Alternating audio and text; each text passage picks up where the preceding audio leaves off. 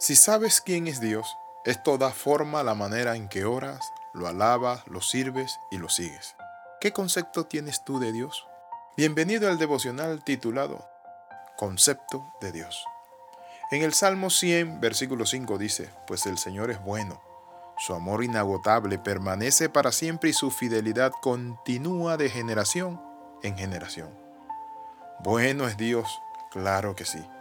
Dios tiene muchas maneras de expresarse y de expresarnos su amor y su misericordia y su gracia a través de los años y los tiempos. Lo ha hecho y más a través de la persona de nuestro Señor Jesucristo. Por eso el libro de Hebreos dice, Dios habiendo hablado de muchas maneras, nos ha hablado en este último tiempo por su Hijo, a quien constituyó heredero de todo. La Biblia nos dice que Dios es santo, justo, amable, amoroso y fiel. Pero aunque Él tenga estas excelentes cualidades, para algunos que tienen sus conceptos equivocados, simplemente para ellos Dios será un malo, Dios será algo que no existe, Dios será un ser tirano. Por eso Jesús le preguntó en Cesarea de Filipo a sus discípulos, ¿quién dicen los hombres que es el Hijo de Dios? Entonces ellos respondieron Elías, un profeta, alguien de la antigüedad. Y luego Jesús le pregunta a los discípulos, directamente a ellos, ¿y ustedes quiénes dicen que soy yo? Es ahí donde Pedro dijo, tú eres el Hijo, el Cristo. Cuando nosotros tenemos un concepto claro de Cristo, cuando tenemos un concepto claro de nuestro Padre Celestial, eso nos guía para que nosotros tengamos el motivo para alabarle, glorificarle y exaltarle. Una persona en cierta ocasión me dijo, con lo que me ha pasado no sé si exista Dios. Wow, en ese momento sentí un nudo en la garganta y me molesté.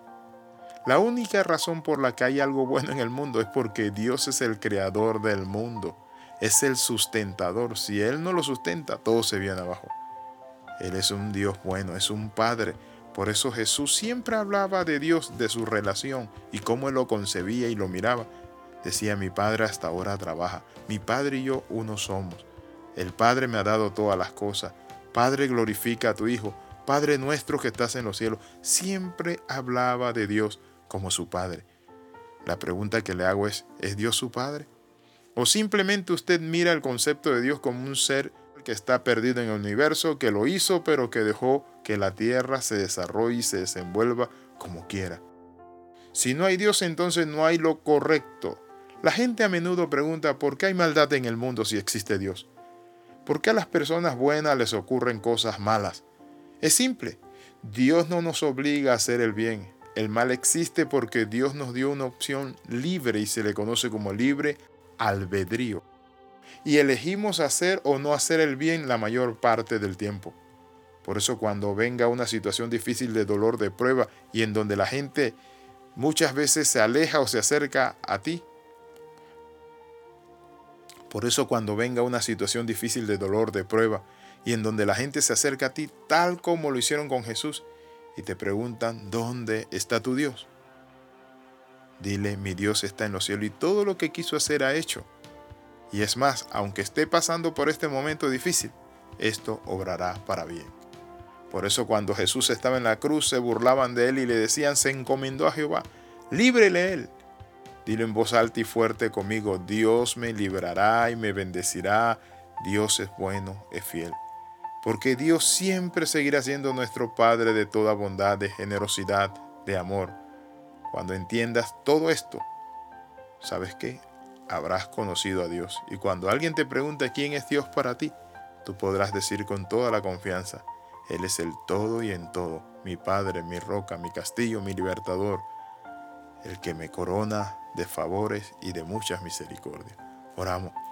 Padre, en el nombre de Jesús bendecimos tu nombre, te damos gracias por esta. Padre, te damos gracias por esta palabra.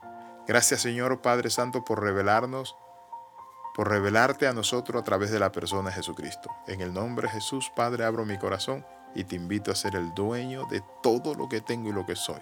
En el nombre de Jesús. Amén. Escriba al más 502 42 45 60 89 y recuerde algo muy importante. Viene la escuela de capellanía. Únase a los capellanes. Usted puede ser parte de la gente que está trabajando para transformar el mundo. La capellanía nos abre portones en todos lugares, en el ejército, la policía, en los hospitales, en las cárceles, pero también en los barrios, en muchos lugares y nos da un aval para hacer la obra de Dios. Si quiere más información, escríbanos y con mucho gusto le vamos a atender. Bendiciones de lo alto, le saluda el capellán internacional Alexis Ramos. Nos vemos.